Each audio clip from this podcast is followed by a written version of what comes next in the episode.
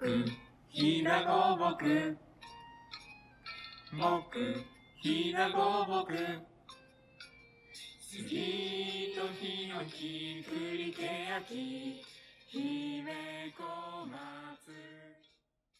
こんにちは。ひだごぼく社員が発信するポッドキャスト、こぼらじへようこそ。この番組は私たちひだごぼくのメンバーが今の仕事や日々のエピソード、気になっていることなどを話すゆるめのポッドキャストです。今回は響きストアで日々店長の仕事をしております。私、堀部と森のワクワクの庭の松山さんでお送りしていきます。では、森について。ですね、はい森を昔からある木がたくさん生えてるっていう視点で見たことがなくて、あーうん確かにな。なんで私そう思うようになったんですかね。なんでだろう。あでも家の前にめちゃくちゃ大きいカシの木が生えてて、へ実家のね、うんこれはこの木はもう100年家が建つ前から建ってた木なんだよみたいなのを言われて育っあててーていうのはあるかもしれないですね。そうやねそういうことか。初めて気づきです。やっぱり小さい時から関わってたというか見てたからこそでそう言って聞いてたから、うんそれが今に生きてるんだうねん、そうかもしれないです。うん、そうですね。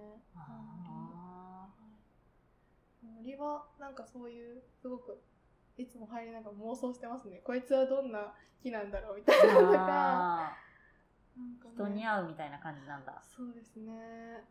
なんかそれこそ北海道にいたんで、うん。こっちに生えてる木が全然違うくて、うんなんか友達が少ないみたいな感覚にすごいなりました。余計寂しいって思っちゃったのかな、はい。なんか同じ木がなくて、うん。この子誰？みたいな。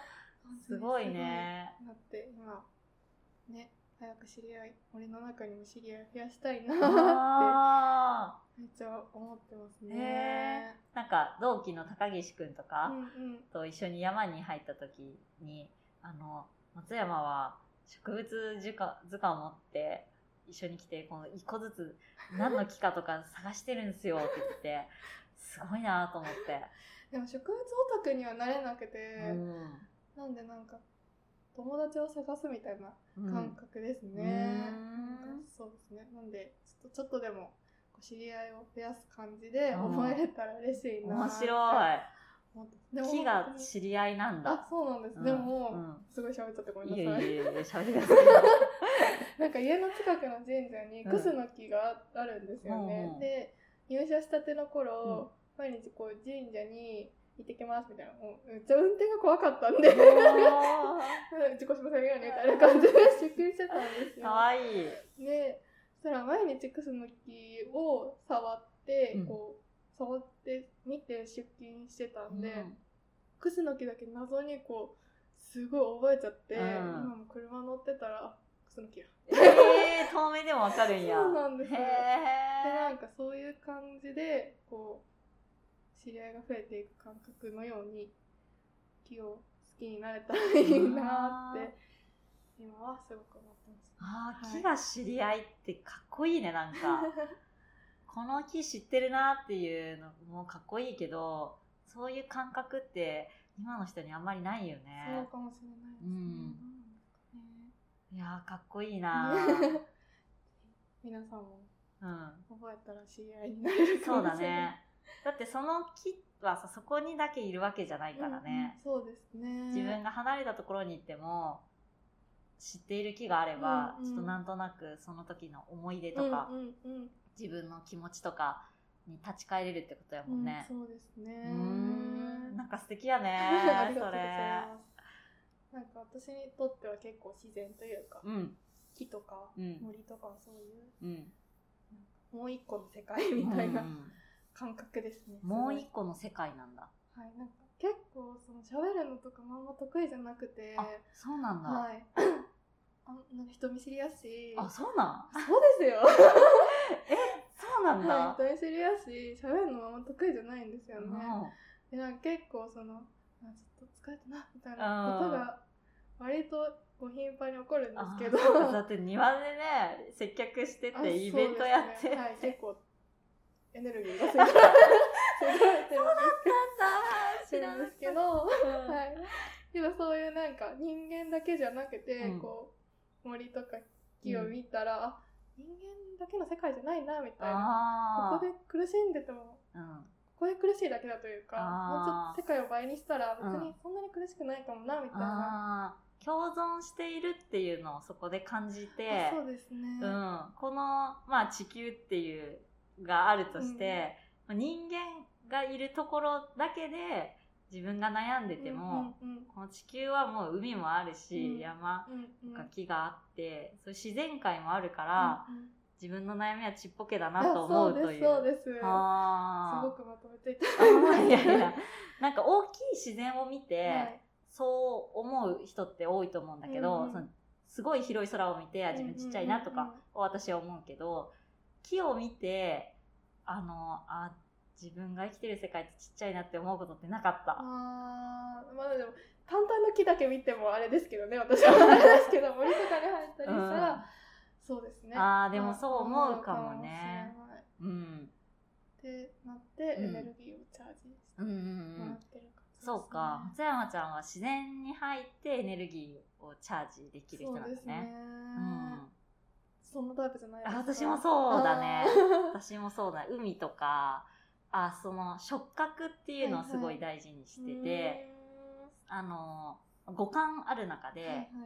どれか一個だけを残すのであれば、うん何を残しますかっていう話を結構、はいはい。あのたまにする時あるんだけど、私は自分では触覚を残したいなと思ってへー。すごく土に触れるとか、あのなんか自然に触れると癒される。くて、だからすごく疲れた時はなるべく触ったりとかするようにするんだけど、うーん。いやそうですよね、うん。なんか土触ってないとなんかねうん、やばいみたいな気持ちにうん。たまにうなりまん。す、なんかね落ち着くんだよね、ん。なるほど。何を残すか。何を残す？えー、全然考えたことないですね 匂いとか結構私はあ重要かもしれないあですね。そっか。はい、最近でもマスクしてるから全然気にならないですけど、うん。結構なんか女の人ってめっちゃ匂いしたりするじゃないですか、うん。ああいうのとかをなんかすごい好き嫌いもあったりとか、ちょっとなんか気持ち悪くなったりとかするんで、うんうん私の重要な情報ツールかもしれないああですね。そうなんだねじゃあやっぱ自然の中にいると香りが全然違うあもんね。そうですね、ん。そうですね、ん。あそっかちょっと考えて生きてみます。えー、面白いね。面白い、ねまあ最初は結構視覚ってみんな言うんだけど、うん。まあもちろん視覚で、うん。あのいいと思うんやけど、うん。なんかそれを知ってるとうんすごくこう自分がリラックスできるポイントがわかるらしくてうん、だからやっぱ知ってるのって違うなって思う、でなんかぜひ考ええてみると面白いかもと、新しい視点だうん、そっか。なんかそういうの分かるとさこう自分がすごく疲れた時とかにね、うん確かになんか触ろうとか、あいい匂い嗅ぎに行こうとかさ、うんうんうん。お気に入りの匂いをじゃあ準備しとこうとかうんうん思うから、なるほど。うん、探してます。お気に入りのうん。ねえぜひ、あの、教えてほしいお気に入りの匂いを見つけたら。響きストアでも、あの、オイルとかね、あ売ってるんで、よね。うん。やっぱ人気だからさ、うんすごく香りって大事なんだなって思いうんそうかもですね、意識しないですよね。どの情報が重要かなんか普うん。段、。そうやね。なんかめっちゃ話飛んだよね。何の話してました？森の話をして。森の話してた。自然の話そう、すいごい盛り上がっちゃって。これは今、あでもまだ。まだ、あ、ちょっと喋ります。何の話したらいいのかもわかんなくなっですごい。普通に喋っちゃってますね。うん。松山ちゃんは北海道はどうどうでした？えめちゃくちゃ楽しかったです。楽しいんだ。なんかうん。広いとりあえず。あ 広くて。でもなんか文化とかは、ま、全くというか、うん。全然そのね和人の文化とかはねーうん。浅いんで、うん。そのな奈良とかのね何年もあるのに比べたら、まあ、やっぱり全然浅くて、うん。けどアイヌのその文化とかが残ってたりとか、うん。アイヌの言葉が残ってたりするのが、へなんかすごいイヌの,、うん。その自然との関わりとか、うん。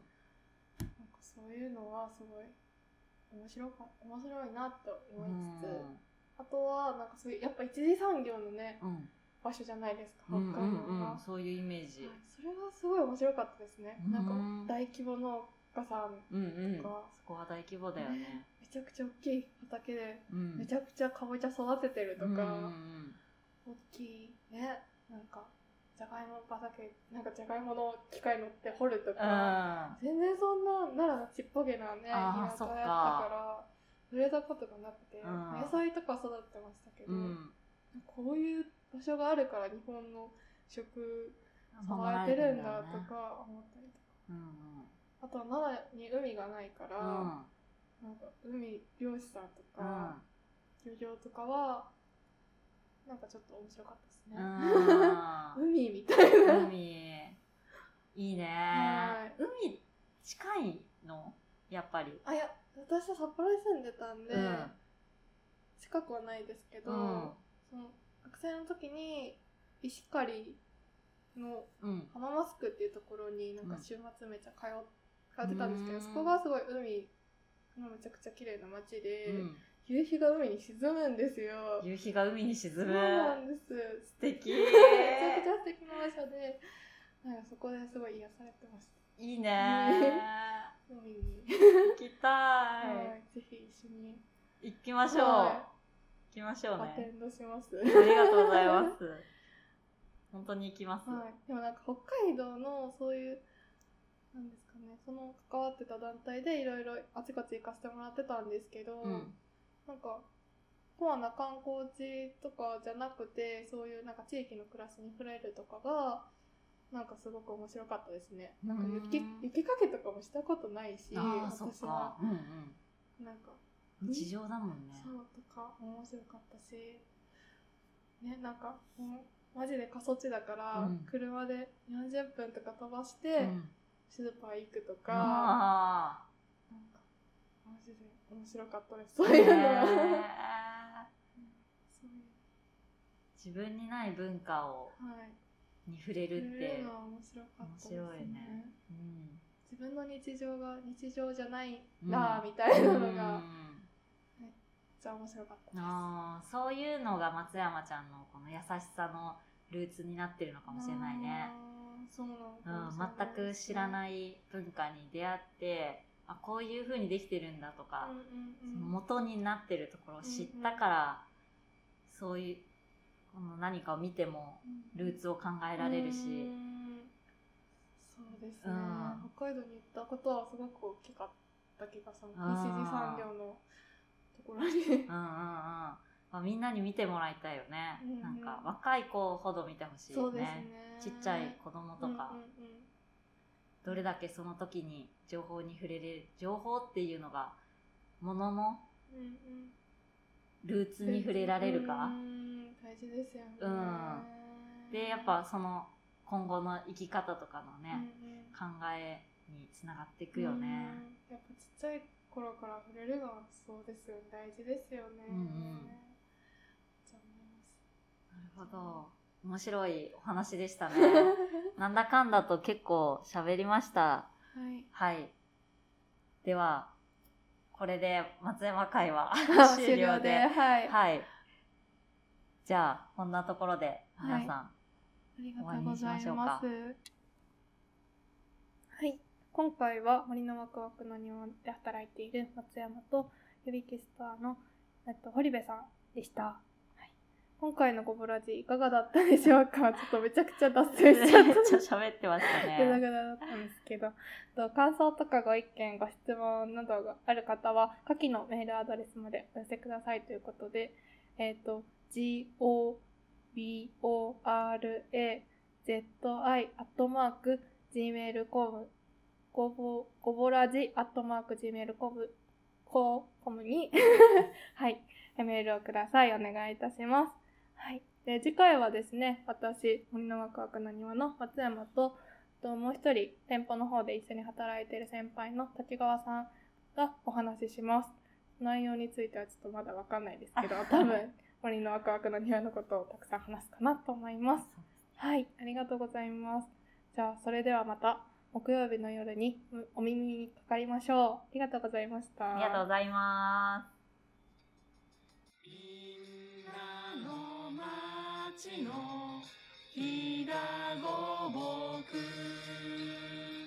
みんなの町のひだ